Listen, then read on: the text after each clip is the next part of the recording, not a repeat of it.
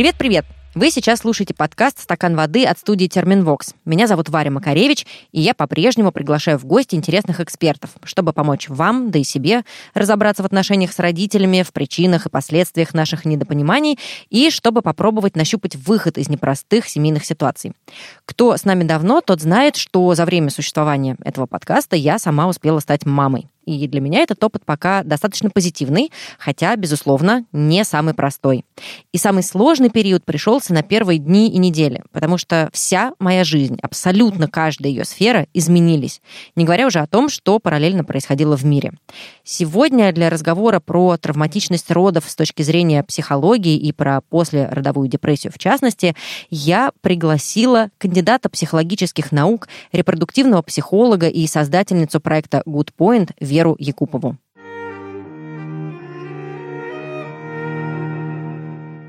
Послеродовая депрессия – штука страшная, пугающая и иногда даже разрушающая жизнь. Но к ней хотя бы как-то можно подготовиться или как минимум предсказать. В отличие от черных лебедей – труднопрогнозируемых и редких событий, которые имеют значительные последствия. Именно о таких исторических явлениях рассказывают мои коллеги в уже нашумевшем подкасте «Черный лебедь». И сейчас как раз стартовал второй сезон. Первый был о геноциде в Руанде ужасающей по своим масштабам межэтнической резне, которую сложно было представить, но, тем не менее, она случилась. Я слушала первый сезон и просто не могла оторваться. Настолько он был захватывающий и классно сделанный с точки зрения продакшена. А во втором сезоне речь пойдет про атомные бомбардировки Хиросимы и Нагасаки.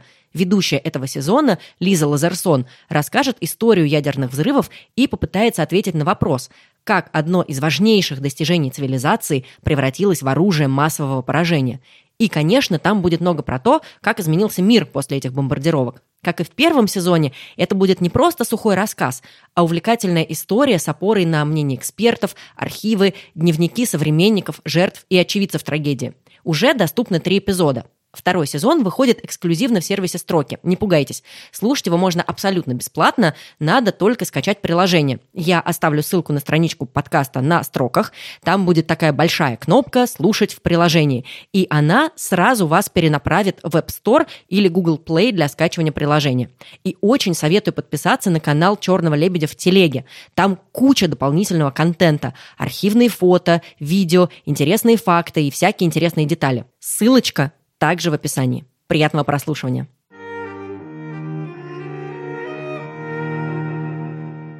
Вера, привет. Привет. Я не буду делать вид, что мы с тобой совершенно не знакомы. Ты когда-то была у меня уже в гостях на телевизионном проекте, который я вела, а потом даже в какой-то относительно темный период своей жизни я приходила к тебе на консультацию как клиент.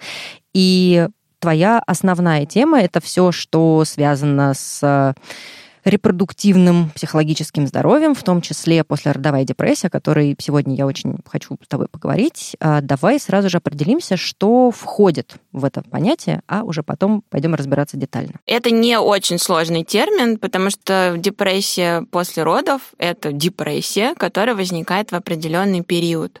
Она в целом не отличается от другого эпизода депрессии юношеском возрасте, в любом другом периоде, но Здесь есть специфические триггеры, специфические условия, которые могут ее вызывать. Могут быть некоторые особенности по ее течению, но в общем и целом это депрессия, которая возникает после родов или во время беременности. Тут хочется тоже оговориться, потому что про послеродовую депрессию слышно больше, и это здорово, а про депрессию во время беременности чуть меньше. Хотя эти два состояния связаны, часто одна перетекает в другую, и депрессия во время беременности бывает не реже, и она более опасна бывает и для женщины, и для ребенка, который развивается внутри ее организма. В целом э, беременность и роды — это испытание для организма, причем очень серьезное. И в нашем обществе, кажется, есть противоположное мнение о том, что беременность и роды это что-то такое естественное, легкое. Да, кошечка рожает, собачка рожает и женщина рожает. Какие тут могут быть э, вообще в принципе проблемы? Даже есть фраза «беременность омолаживает». Да, или роды, омолаживает организм. Наверняка кто-то это слышал, и не раз, мне кажется, ее придумал человек, который ни разу не рожал никого. Все, кто пробовал, знают, что организм может осыпаться какими-то частями после родов или даже еще во время беременности. Или во время, вот я хотела сказать. Да, обостряются какие-то хронические заболевания, что-то вообще новое появляется, чего до этого не было, например, гестационный диабет. Волосы после родов страдают, зубы, кости, ну, в общем, все. Потому что организм выращивает человека. Это очень сложно, и все, что есть э, в теле женщины, отдается ребенку. Так устроена природа, что она в первую очередь отдаст малышу, женщина может остаться вообще без ничего, и это не важно. Это такое удивительное чудо, которое происходит.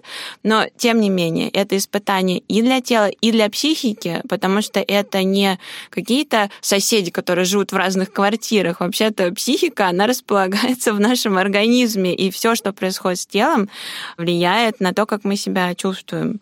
И особенности течения депрессии во время беременности и после родов связаны как раз с изменениями тела, которые происходят. А еще одна особенность — это в целом такое резкое изменение жизни, и человек э, в любом случае, когда его жизнь делает резкий поворот, себя чувствует странно, тревожно, иногда даже впадает в депрессию, но здесь э, этот поворот, он действительно делит жизнь на до и после, и нельзя сойти потом с роли родителя, сказать, что я увольняюсь, например, работа, да. Ну и плюс социальные требования, которые есть к родителям.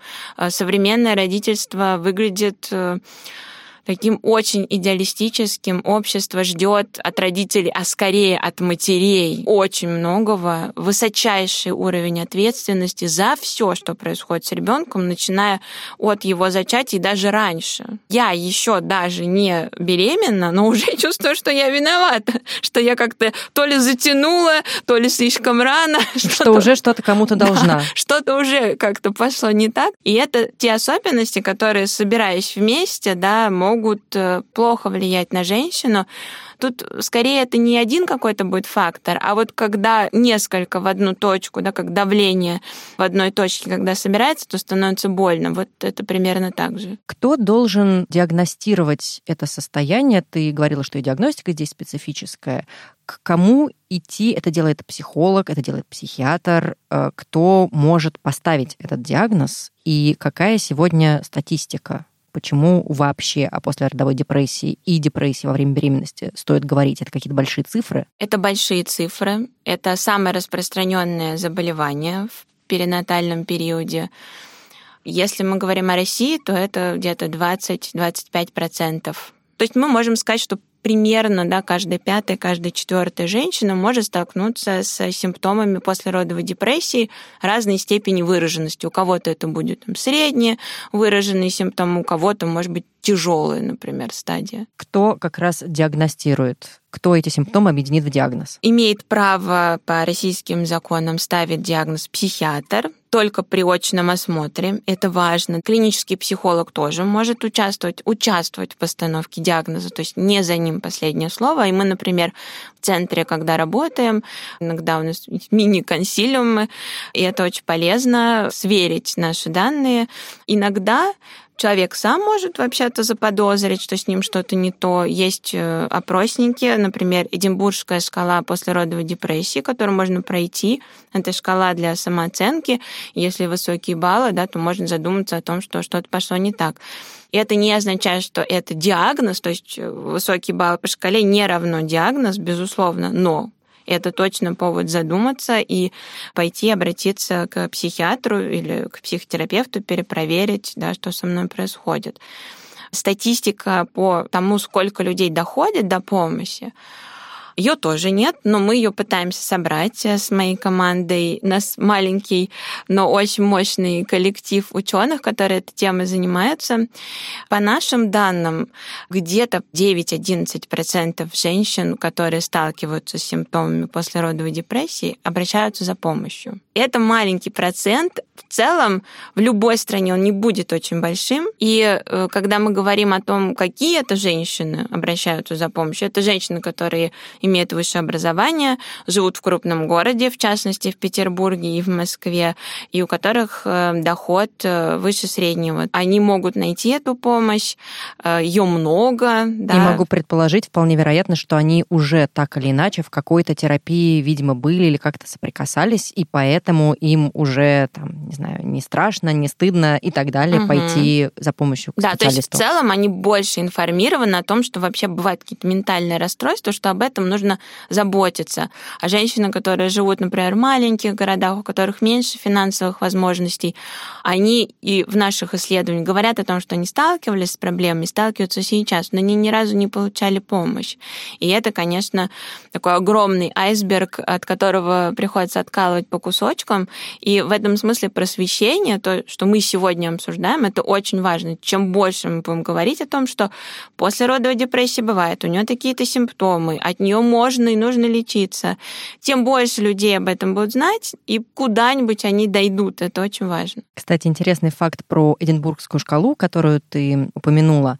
Я знаю, что в Штатах тебе эту шкалу дают заполнять обязательно этот тест на приеме у педиатра, когда ты приходишь с ребенком, и, по-моему, ты там должен приходить типа в неделю, в две недели, в месяц, и каждый раз тебе дают этот опросник, и ты его не просто заполняешь для себя, а его просматривает врач, и дальше, соответственно, ну, или тебе дают какую-то рекомендацию обратиться к специалисту, или говорят, с вами все окей, идите, пожалуйста, домой. По-моему, это очень классная практика, и, наверное, можно было бы взять ее на вооружение здесь тоже, не знаю, как с этим да, и это правда. И, в общем-то, многие страны и системы здравоохранения не исследуют эффективности вот таких скринингов, насколько это помогает выявлять.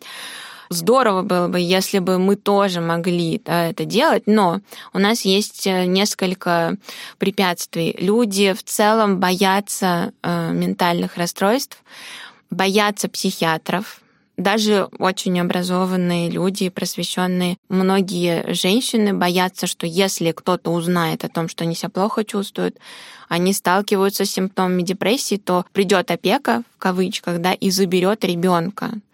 Или даже вне контекста родительства просто человек боится, если он пришел к психиатру, вдруг куда-то, это еще советских времен, да, вот этот миф о том, что куда-то передают какие-то сведения, и у него будут проблемы на работе, его там лишат водительских прав и так далее, и так далее. Вот этот ужас перед карательной психиатрией, он до сих пор остается, и, к сожалению, из-за этого многие люди не получают помощь. Поэтому, возможно, на данном этапе вот этот скрининг, он бы напугал большинство женщин, они бы, например, стали скрывать симптомы, да, или в целом как-то беспокоиться. Второй момент, куда направить это вообще в целом вопрос к тому, в каком состоянии находится медицина.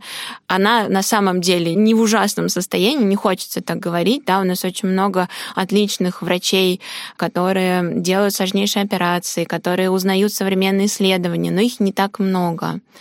И психиатр, который разбирается в перинатальных расстройствах, это редкость. Мы, как бриллианты, сохраняем э, психиатров, которые вообще разбираются в том, что такое послеродовая депрессия, которые не отправляют женщин с жалобами домой. Вы просто устали. Вы просто устали, не досыпаете, да, в шоке. Вы просто не готовы были. И еще что-то такое. Вообще в целом во всем мире есть эта проблема, что жалобы женщин недооценивают.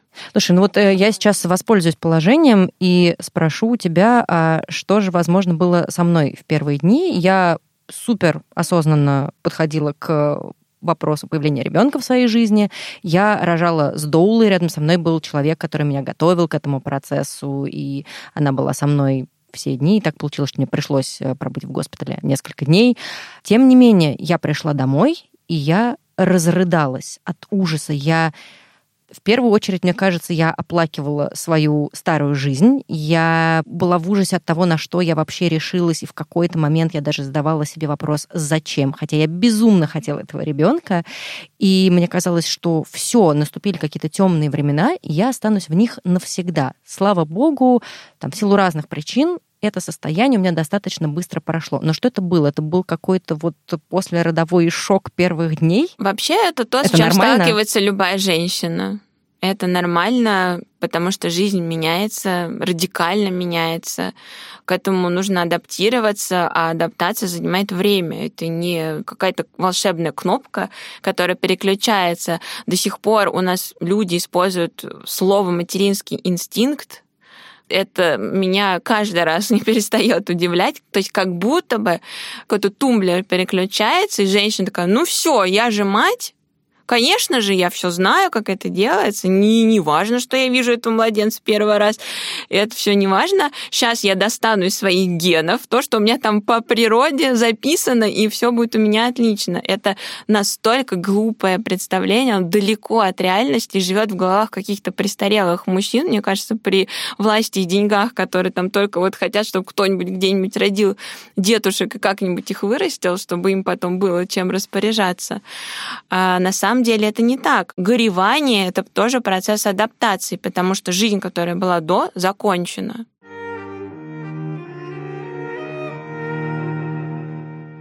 Мне вообще хочется, чтобы сегодня, может быть, э, такой у нас был лейтмотив, что, ребята, девочки, это нормально. И, безусловно, сегодня моя история не ключевая, не единственная. Нам прислали какое-то колоссальное количество войсов и историй текстовых для этого выпуска, и я сегодня буду ими делиться с тобой. Мы, к сожалению, не смогли, естественно, включить все истории в этот выпуск, но я хочу сказать каждой девушке, женщине, которая прислала нам историю, что я всех вас понимаю, очень хочется вас всех виртуально обнять, и я надеюсь, что сегодня Вера сможет э, ответить на какие-то ваши вопросы, ваши боли, а я хочу зачитать первую историю. Послеродовая депрессия. Я не верила, что она существует, и думала, женщины ее выдумали. Первый месяц после рождения ребенка я все время смотрела на часы и ждала, когда придет муж. Мне было так одиноко. Когда он приходил, я начинала плакать от того, что я плохая мать. Когда дочке было три месяца и был регресс сна, она капризничала 24 на 7. Тогда я сказала мужу, что не создана быть матерью, что пусть ищет другую жену, я хочу уехать в другую страну. Меня очень сильно крыло. Меня спас мой муж своей поддержкой и любовью. Планирую пойти дальше к психологу. Я безумно рада, что у этой женщины рядом оказался такой понимающий партнер. И тут я, конечно же, не могу не спросить, а где, собственно, во всем этом мужчина, отец ребенка, муж, насколько его роли поведения могут повлиять на состояние женщины, и может ли он как-то помочь. Или, может быть, он сам подвержен этому же состоянию, и он в данной ситуации не помощник. Но депрессия после родов бывает и у отцов, и не реже, чем у жен Особенно фактор риска для отца, если его жена в депрессии, да, если мать ребенка в депрессии, то его шансы туда же попасть повышаются. То есть это какая-то как цепная реакция немножко? Ну, в целом тяжело, когда твой близкий человек болеет. Это всегда так. В любом случае, в любой период жизни это сложно. Плюс жизнь всех меняется, даже им всей семьи меняется. Другое дело, что мужчины в этом смысле вытянули какой-то счастливый природный билет, что их тело не меняется никак. С другой стороны, им может быть сложнее почувствовать во время беременности еще, что это ребенок реальный, да, что это действительно их ребенок, поскольку он не находится внутри них, и контакт по-другому выстраивается. Я где-то читала или слышала, что женщина становится мамой вот уже там с первых месяцев, с первых недель, как только она узнает, а папа становится папой, э, скорее всего, когда ребенок рождается, и в этот момент он понимает, что произошло. Я думаю, что женщина тоже на самом деле по-разному бывает это воспринимает восприятие себя мамой кто-то и, не знаю, ребенку 5-10 лет до сих пор, неужели я мама, когда он что говорит там, или я, например, когда сижу на родительском собрании в школе, я просто в шоке внутри себя. Ну, неужели я мама ребенка, который уже ходит в школу? Что я тут делаю? Я должна где-то в другом месте. И мужчины и женщины тут могут отличаться еще тем, что образ жизни не так сильно меняется.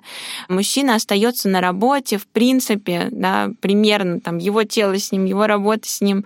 А у женщины вот это все обваливается, там социальная изоляция возникает, как в этой истории, которую сложно переносить. В нашем обществе до сих пор живет идея о том, что ну, дети это все-таки больше женское дело. И даже вот сейчас, когда я спрашиваю своих студентов, которым ну, там 22 года, да, 20-22 года, совсем молодые люди. Я говорю, какая лучшая подготовка к отцовству для мужчины и к материнству для женщины? И молодые люди говорят, надо побольше денег заработать, встать на ноги, И, и все на этом. Да, и все. То есть даже они выросли вот с этой идеей, что от отца вообще важно приносить какой-то кусок денег чем больше, тем лучше. Все. Если отец в целом на месте и в целом приносит деньги, он молодец. Нет, уже. это хороший, приятный бонус, но хочется еще какого-то да, Безусловно, вклада. он молодец. Но вот э, насколько отцу легко быть молодцом, настолько и женщине легко быть плохой матерью. Но если вернуться чуть ближе к нашей теме, мужчина может что-то сделать, чтобы это состояние своей любимой женщины облегчить? Если мы говорим о депрессии, то здесь это уже сложное состояние, оно все-таки чаще всего требует какого-то вмешательства специального, да, профессионального. Но что можно сделать в качестве профилактики?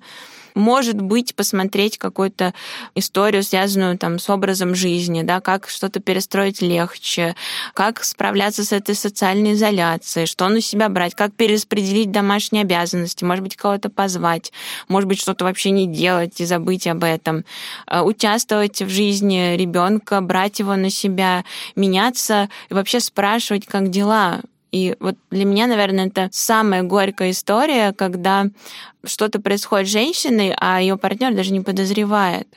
Он прям не знает, что она не спит ночью. Он спит. И у нас тоже так иногда бывают такие случаи, когда человеку уже совсем плохо, ему уже госпитализация нужна, а партнер говорит, а, а я тут в командировку собрался и всякие жуткие истории о том, как женщина вышла из окна с детьми, когда спрашивают потом ее близких, они говорят, ну да мы вообще не знаем, мы как-то и не замечали, муж где-нибудь в командировке.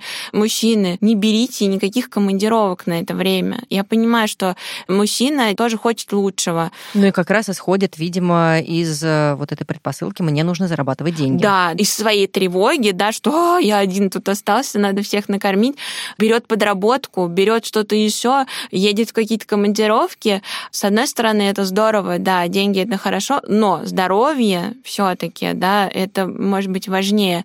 Поэтому на какой-то период, хотя бы на несколько месяцев, лучше никуда не уезжать, не оставлять женщину одну.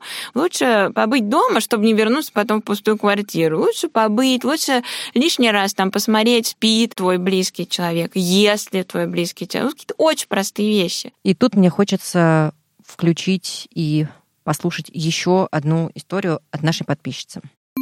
Здравствуйте, меня зовут Роксана. Я хотела бы поделиться своей историей пострадовой депрессии. У меня родились близнецы. Первые дни все было нормально, а потом, очевидно, вот на фоне гормональных перестроек у меня жахнула депрессия. Мне казалось, что с детьми постоянно что-то не так. Я очень тяжело стала переносить их плач. Я воспринимала это на свой счет, что я плохая мать и мало могу дать своим детям. То есть у меня один ребенок все время плакал и ждал, когда я смогу полностью уделить ему внимание после второго. У меня появлялись суицидальные мысли, вплоть до того, что я продумывала, как бы сделать это так, чтобы детям было хорошо, а тут без меня остаться в какой-то момент э, муж, который очень-очень меня поддерживал, но он понимал, что все очень не очень, и он э, просто говорил мне, не вздумай меня здесь оставлять. Вот. Муж меня очень поддерживал, очень помогал. Это то, что меня, в общем-то, вытаскивало из этого состояния. Объяснял мне, что это болезнь, она тебя дурит, что на самом деле все не так, как ты видишь. Ну и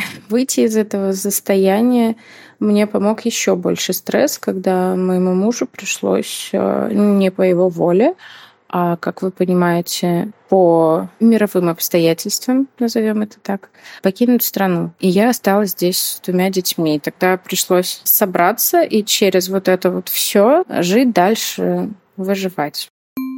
Что бы ты сказала нашей героине? Мне показалось, что это такой рискованный ход когда человек в депрессии оставить. Я понимаю, да, что бывают разные обстоятельства, но это реально опасно. И вот этот миф о том, что просто вот депрессия — это когда есть на нее время, и это не совсем так если суицидальный риск высокий, тут вроде муж такой поддерживающий, и это здорово, но это был реально опасный ход. Кстати, рождение близнецов — это риск для послеродовой депрессии многоплодной беременности, потому что это тяжело, это тяжелее. Ну вот как э, описывает как раз девушка, да, что один ребенок практически постоянно плачет, потому что он все время ждет, пока она закончит свои дела с первым. И, естественно, они не живут синхронно, а у тебя всего две руки. Да, и они все хотят быть с мамой, что логично. Поэтому, если есть возможность подготовить какую-то помощь, Это очень важно. И я понимаю, что не у всех есть такая возможность, но хоть кого, хоть как, вот как угодно. Многие боятся, что там какой-то чужой человек придет, еще что-то. Вам не нужно отдавать ребенка чужому человеку сразу же, да, и, и все, и забыть. Нет, конечно, мы друг к другу привыкаем. Пусть это будет соседка, пусть это будет сестра, тетя, кто угодно, с кем вы можете вообще как-то взаимодействовать, хотя бы на пару часов где-нибудь там побудет с детьми, хотя бы пару часов, когда человек знает, что ладно, сейчас сложно, но мне будет там пара часов, я выдохну, это очень важно для нашей психики, потому что дети — это постоянно неконтролируемый стресс. Они непредсказуемы, то ли он уснет, то ли не уснет, то ли он плачет сегодня там полдня, завтра целый день, потом не плачет, и вдруг что-то происходит, и каждый раз психика, она вот в состоянии таком боевой готовности.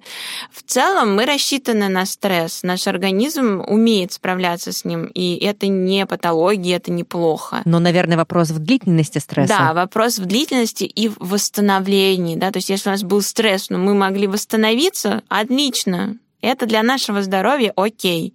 Поэтому вот какие-то островки восстановления или там договориться с партнером, да, что в какой-то день, вечер, там полдня он приходит, и можно выйти и так далее. Но это профилактика, потому что если человек уже заболел, то это может не помогать. Потому что один из симптомов депрессии — это ангидония. Ходишь ты, не ходишь, но тебе это никак не отражается. Спишь, не спишь. И никакого удовольствия ничто тебе больше да. не приносит. И в этом проблема, потому что иногда говорят, ну ты просто сходи, развейся, женщина сходит и ну, ну нет, ну, мне это не помогает, тогда вообще я не буду никуда ходить, и непонятно тогда вообще, как себе помочь. А можно ли ждать какую-то помощь от дополнительных средств? Ну, то есть можно ли помогать себе на каком-то физиологическом уровне, ну, типа там, не знаю, витаминки какие-нибудь попил, а может быть что-то посерьезнее, если ты уже работаешь действительно с врачом, и вот он тебе прописал какие-то антидепрессанты, какие-то препараты. Таким способом можно себе помогать и поддерживать себя? Если есть диагностированная депрессия или другое расстройство и есть препараты, то, конечно, их нужно пить. Есть нюансы, и это как раз-таки хороший психиатр, который разбирается в перинатальной теме, знает, какие из них можно пить во время беременности, какие нельзя. Там есть нюансы, но все равно можно подобрать и после родов тоже, естественно. Да. Там нюанс кормления еще Несмотря на кормление, да, есть препараты, которые совместимы с кормлением, но опять же, весь вопрос в квалифицированном психиатре, потому что, к сожалению, в большинстве случаев у психиатров такая практика. Они с порога, просто говорят с порога, заканчивайте кормить. А для многих женщин это неприемлемо. Может быть, у женщины депрессия, но ей так кажется, что она плохая мать. И вот в этих двух историях, да, что их объединяет, это ощущение, что я плохая мать, ребенок плачет, я плохая мать, ребенок э, не спит, я плохая мать и так далее я хоть что-то ему даю, да, что-то хорошее, молоко, я его кормлю. И тут психиатр говорит, а давайте мы тоже это уберем сейчас, и это неприемлемо. Но далеко не для всех женщин, и это приятный процесс, это большая радость и так далее. Есть даже такое понятие, да, как димер, это вот эти неприятные ощущения, дисфорические, это как раз обусловлено гормональным процессом, когда выделяется молоко, то женщина чувствует такой мини-мини мини-эпизод депрессии, тоски, ей сложно. У меня и тут есть на это история. Давай ее послушаем. Здравствуйте. А, с послеродовой депрессией я столкнулась, наверное, сразу же, как только приехала домой из роддома. Сейчас, вспоминая первые три месяца, я вообще смутно могу что-то сказать, потому что у меня было все как в тумане. До беременности и родов у меня были депрессивные эпизоды, и я думаю, что огромный выплеск э, окситоцина, который присутствует после родов, когда ты кормишь грудью особенно, он тоже дал о себе знать, потому что мой серотонин упал еще больше вообще до нельзя. Помню, как ночами я сидела с голодным орущим ребенком на руках, кормила его и просто ревела. Мне было даже не столь тяжело вставать ночью там каждые два часа, мне было тяжело именно вот чувствовать эту необходимость в том, что делиться своим телом или вот это вот обессилие, когда ты уже понимаешь, что ты не можешь еще что-то больше дать, но это надо делать. Откормила я полтора месяца. После этого ребенок перешел на бутылку, он стал менее капризным, мой уровень гормонов выровнялся, и я начала чувствовать себя прекрасно. Я до сих пор очень благодарна мужу. Я не знаю, честно, сколько терпения еще это стоило ему по ночам сидеть также вместе со мной, утром вставать и идти на работу. слушать плач ребенка в унисон вместе с моим и смотреть вообще на всю эту картину, как э, я там только-только родившая, и вроде как, знаете, уже у всех э, картинка в умах-то сложенная, что должна быть счастлива. Вот, а я сижу и просто рыдаю над ребенком, на которого капают мои слезы, на него льется мое молоко, и это все в перемешку. Это было очень тяжело. У меня просто мурашки от э, сегодняшних всех историй. Очень хорошо, потому что их понимаю.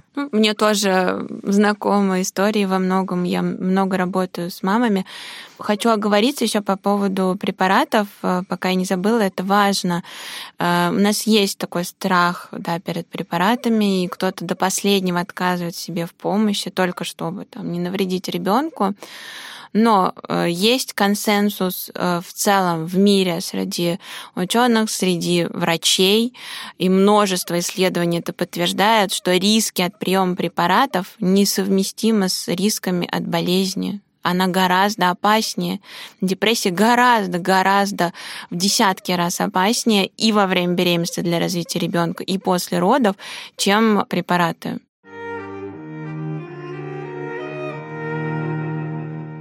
У меня есть еще какое-то мое личное э, наблюдение. Я тут не претендую на какое-то невероятное исследование, но мне стало казаться, что одним из триггеров как будто бы могут стать социальные сети, где есть огромное количество блогеров, которые показывают тебе супер-пупер идеальную картинку, и грудью они кормят правильно, и оладушки потом э, уже пекут в 5 утра, и спортом занимаются, и тело у них выглядит шикарно, а ты сидишь и понимаешь, что ты-то себя как-то по-другому ощущаешь, но, наверное, должна себя ощущать вот так, как э, люди в этой идеальной картинке.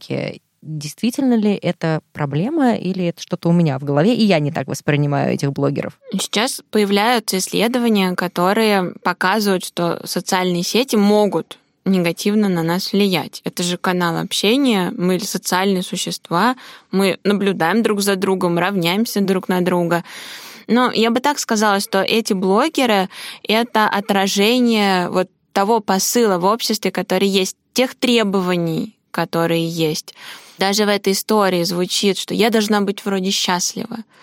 Почему? Странно, да, когда твоя жизнь перевернулась, твое тело переехал паровоз, ты должна быть такой счастливой, да ты просто пытаешься делать какие-то самые простые дела и не помереть до вечера но ощущение такое, что женщина должна как-то встать, побежать, быть довольной, прийти в форму, вот это вот быстро прийти в форму. То есть главное для женщины это сделать вид, что она никого не родила. Это очень важно. Замести все следы. И эти требования, они часто противоречивы. Ты должна кормить грудью, но потом твоя грудь должна выглядеть так же, как, как будто ты ей не кормила. Или даже лучше, да. А, а лучше еще лучше, да. И это ну, на самом деле нереалистичные требования. Ну, блогеры это тоже часть социума, да, они их э, ловят, они их поддерживают. Для того, чтобы у тебя покупали, ты должен в чем-то превосходить тех, кто будет у тебя покупать, поэтому они это демонстрируют. Мы не знаем, как выглядит их жизнь да, за кадром, скорее всего, там много помощи, много ресурсов. Если эти люди, там, условно говоря, вы подписаны на каких-то блогеров, которые вызывают чувство вины, э, вызывают ощущение стыда, некомпетентности, тревоги, что я не справляюсь, тогда действительно стоит от этого отписаться. Это влияет, это много значит, и мы часто на сессиях с клиентами мы начинаем с того, чтобы убирать источники информации, которые расшатывают э, нашу психику дополнительно. Это могут быть новости, это могут быть родственники, которые какую-нибудь жесть там скидывают в чат, посмотрите, где-нибудь ребенок там задохнулся, помер или еще что-нибудь такое. Люди разные, да, у кого какое расстройство тоже бывает. Давай тревожное. тогда действительно поговорим и про родственников тоже обязательно, и будем сейчас с тобой сдвигаться немножко в плоскость э, уже, скажем так, большой семьи, в которой существует женщина, которая только что родила. Есть категория женщин более старшего возраста, которые ходят в сторону, знаешь, э, да глупости это все это. Что за послеродовая депрессия? Мы все рожали, мы все как-то справились, а ты тут чего сидишь? Ну да, все не спали. Что отвечать на этот тезис? Если тем более эти слова звучат от твоей любимой мамы, не знаю, твоей тети, бабушки, ну кого-то, кто вообще-то тебе близок и от кого ты ждешь какой-то эмпатии, сочувствия, поддержки, может быть. Это грустно, если приходится такое слушать, хотя действительно очень многим женщинам приходится сталкиваться именно с такими словами. Когда женщина жалуется, да, мы говорили о том, как заметить, вот женщина говорит, мне плохо, но в ответ получают, о, что ты там, у меня там было трое, у меня еще была коза, а ты тут э, что такая слабая, хилая. Очень часто люди, которые вот так агрессивно воспринимают э, чужую уязвимость, сами оставались без помощи, им самим было тяжело, да, их, может быть, кто-то подвел, такое тоже бывает, и от того, что им горько, больно, они это не пережили, они вот так вот э, зло, агрессивно реагируют, когда видят слабость, потому что в целом это психическая норма для человека, если у тебя уязвимость, вызывает желание помочь. А вот давай послушаем здесь еще одну историю, в которой как раз все пошло немножко нестандартно. Ситуация в том, что моя мама, когда меня родила, ей помогали ну, примерно вот все родственники, которые были. Бабушка, дедушка с одной стороны, бабушка, дедушка с другой стороны. И как бы, ну, мама относительно на лайте себя чувствовала все это время. А ко мне она сейчас не приезжает помогать вообще. Просто не хочет, она как-то сказала, что как бы это не ее забота.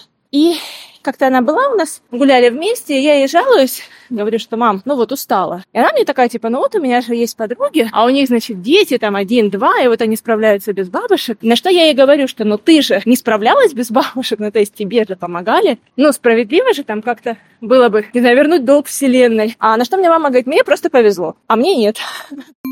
Вот, понимаешь, бывают и такие ситуации, да, то есть э, у женщины была эта помощь, но своей дочери она в ней почему-то отказывает. Да, это интересные отношения, да, в которых это так складывается.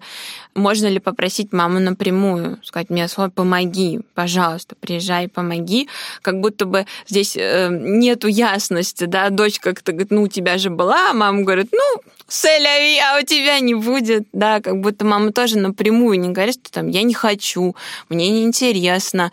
И в целом, мне кажется, вопрос с помощью можно решить по-разному. Есть бабушки, которые говорят, давай я дам денег тебе на няню например, или я с ребенком не могу, но давай я там котлет в морозилку положу, или еще что-нибудь, или давай клининг тебе закажу. Ну, то есть есть разные варианты, не обязательно, чтобы бабушка там от звонка до звонка была, потому что, опять же, современное общество меняется, и у нас нету больше вот таких традиционных ролей, которые жестко закреплены. Бабушки бывают разными, так же, как и матери, да. Часто старшее поколение рожало детей в 20 лет, отдавало бабушкам, и вообще, да, дальше там училась в университете и так далее, дальше ясли, сад. Но, с другой стороны, это близкие отношения, а от близких людей мы все-таки ждем помощи и поддержки. Это важно, да. Тогда в чем смысл близких отношений, если тебя там игнорируют? Людей, которые нас игнорируют, полно. Вот мы заходим в метро, и там вот всем людям абсолютно наплевать, что с нами происходит.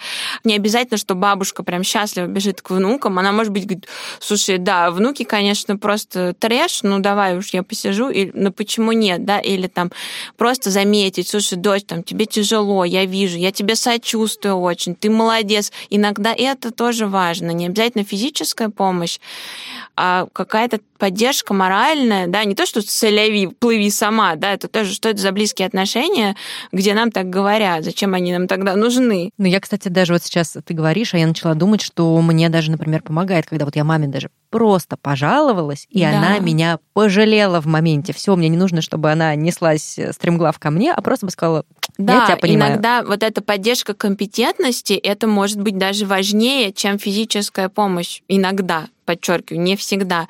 И вот эта вот история про некоторую инициацию, да, которая вообще полностью утеряна в нашем обществе, хотя она важна, э, вот такое символическое принятие в круг взрослых женщин, в круг матерей. И сколько женщин пишут о том, что я чувствую себя плохой матерью, что я не справляюсь. И если бы была рядом мама, которая бы сказала, ты что, дети все орут, это нормально, это вообще не значит, что ты как плохая или хорошая мать, ты отличная мать.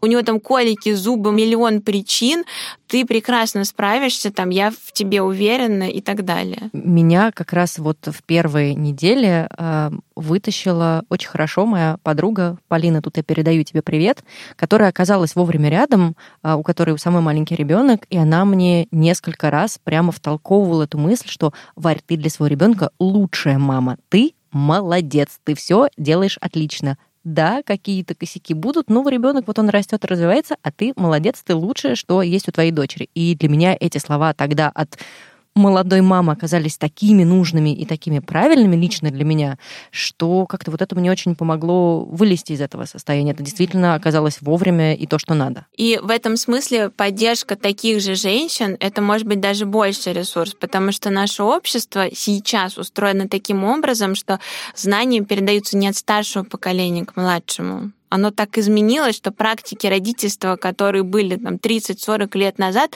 сейчас не актуальны вообще. Бабушки не в курсе могут быть о том, как все поменялось, что и как, как вообще в этих, разобраться в этих дебрях. Поэтому э, я бы обратила внимание, да, не только из бабушек пытаться, да, какой-то вытрясти поддержку, но и из э, подруг, из других женщин, например, группа поддержки для родителей, где собираются женщины, мужчины, молодые родители и обсуждают какие-то вещи, у кого-то чуть больше опыта, делятся друг с другом. Это очень ценно бывает. Но мы с тобой говорили про то, что много ожиданий в нашем обществе, и в том числе мы ожидаем от наших мам какой-то поддержки, какой-то помощи. Давай попробуем под занавес эм, сформулировать какой-то совет, как не копить обиду на свою маму, а теперь уже бабушку, если вдруг она по разным причинам не хочет оказать поддержку, неважно, в виде сидения с внуками или какую-то психологическую поддержку, у нее нет на это ресурса. Как не обижаться на нее? Что сказать самой себе? Но это скорее просто про отношения с родителями. Они бывают разными. Иногда они близкие, а иногда нет. Я бы сказала, если никакой вообще поддержки ни в каком виде нет от родителей, но это не близкие отношения. Так бывает. Генетическое родство не гарантирует нам любви и эмоционального контакта. Значит, потребность есть в помощи, ее нужно удовлетворять другими способами, искать у других людей. Это бывает иногда неожиданные люди, иногда не собственно мама, а бабушка, например. И таких случаев много. Свекровь, муж, э, сестра, брат, кто угодно, соседка. Кто-то объединяется с мамами, не знаю, там в одном дворе, подъезде и по очереди сидят э, друг с другом. Няня, все что угодно, любые ресурсы я бы рассматривала в качестве потенциальной помощи. Да, не отказываться ни от чего. Да, и не упираться в то, что вот только кровный родственник. Вообще не так. У нас бывают прекрасные отношения с людьми, с которыми у нас нет общих генов, и наоборот, с которыми, казалось бы, да, столько общего генетически. Это чужие нам люди по ценностям, по взглядам на мир, да, у нас нет эмоционального контакта никакого. Про это, собственно, весь наш подкаст. Вера, спасибо тебе огромное за этот разговор. Он для меня сегодня, наверное, был особенным, и я еще раз хочу сказать всем мамам, которые прислали нам сегодня истории, что, девочки, я морально с вами, шлю вам всяческие лучи поддержки, очень хорошо вас понимаю и а, надеюсь, что наш с тобой, Вер, сегодня разговор как-то кому-то помог и ну, дал какую-то надежду на то, что все будет хорошо. Спасибо да. тебе. Я тоже надеюсь. Заботиться о родителях очень важно, не менее важно, чем о детях. И постоянно на этом стою. Спасибо тебе.